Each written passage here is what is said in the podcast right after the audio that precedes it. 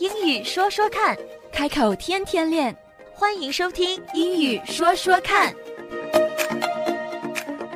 Hey everyone! So, first of all, I want to say a huge thank you for having supported this program for now two years. It's hard to believe how quickly two years flew by.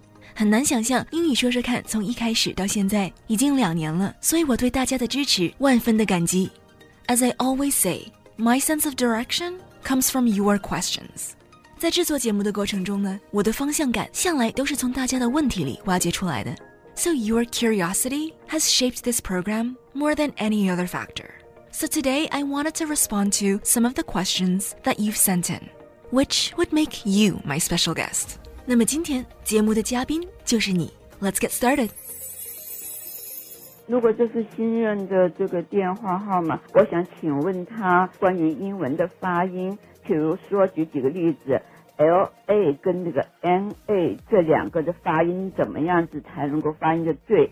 那另外一个例子是 B E D 跟 B A D 这两个发音如何才能够对？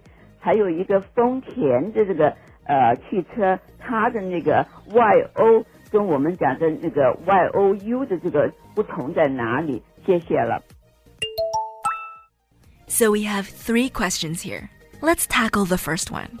第一个问题，L A 和 N A 的发音有哪些区别？What's the difference between L A and N A sounds?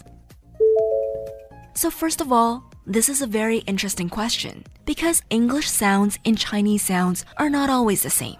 However, the LA sound and the NA sound both do exist in Mandarin as well. 讲到发音，英语里用到的 sounds 和中文里的 sounds 有很多是不同的。可是这个问题非常有意思，因为 l a 的声音 la 和 n a 的声音 na 在中文里也都存在。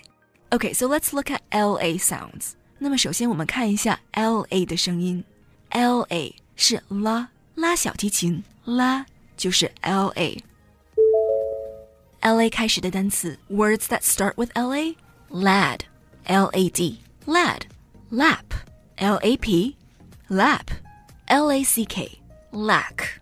这三个单词都是 L A 开始的，and they all sound like la, lad, lap, lack, la 的声音。L A 是 la 的声音。So now we're on to N A sounds。我们再来看一下 N A 的声音。在中文里也有这个声音啊。For example，比如说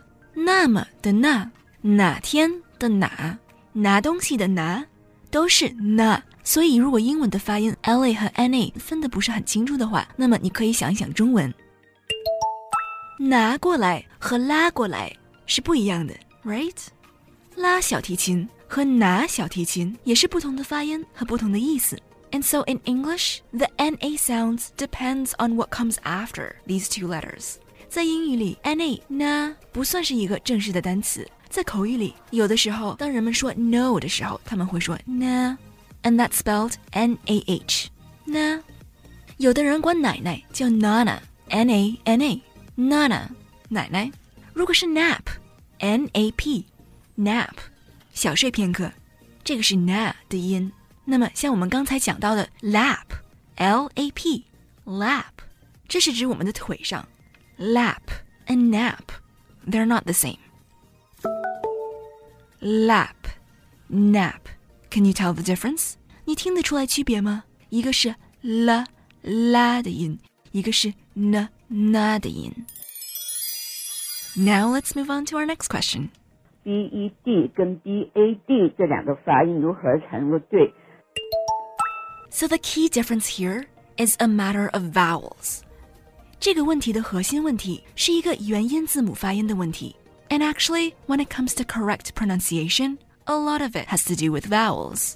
其实很多发音的问题都是可以追踪到元音字母的发音。如果元音字母发不标准的话，那么这个单词肯定就读不准。如果元音字母的音发准了，那么就算其他字母发音不是很准，所说的单词也通常不会被其他人误解成另外一个单词。So here we have D E D and D A D. So D E D is not really a word, but D A D is dad. Dad. D D-E-D 不是一个成立的单词，但是通常我们可以在一个单词的结尾看到 D-E-D。比如说 decided 做了决定，decide 的过去式，D-E-D 会在很多单词的过去式里看到。那么它的发音是 did 的音，D-I-D 的声音。And on that note, D-I-D is did.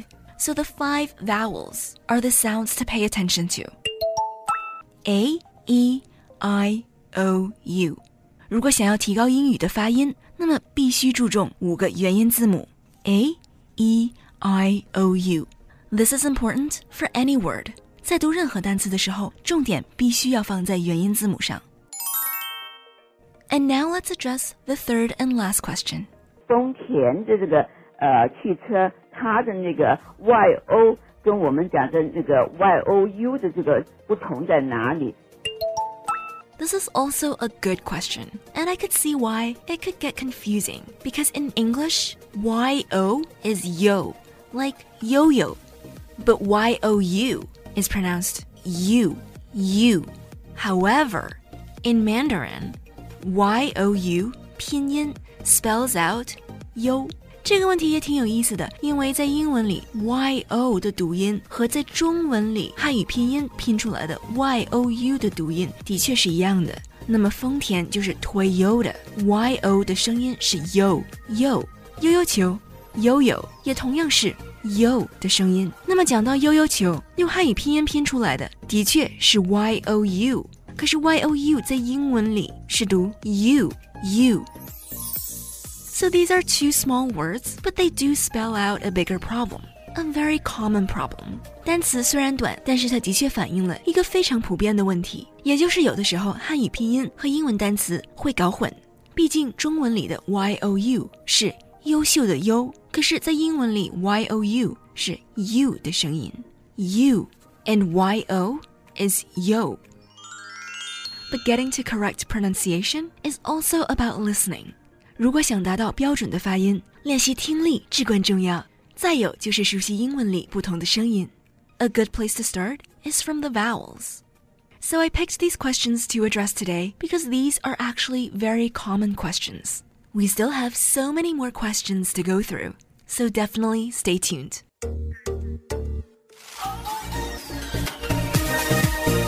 英语说说看，开口天天练。That's all for now. 今天的节目就到这儿，我们下期节目再会，Don't forget to practice. 不要忘记练习呀。拜拜。拜拜。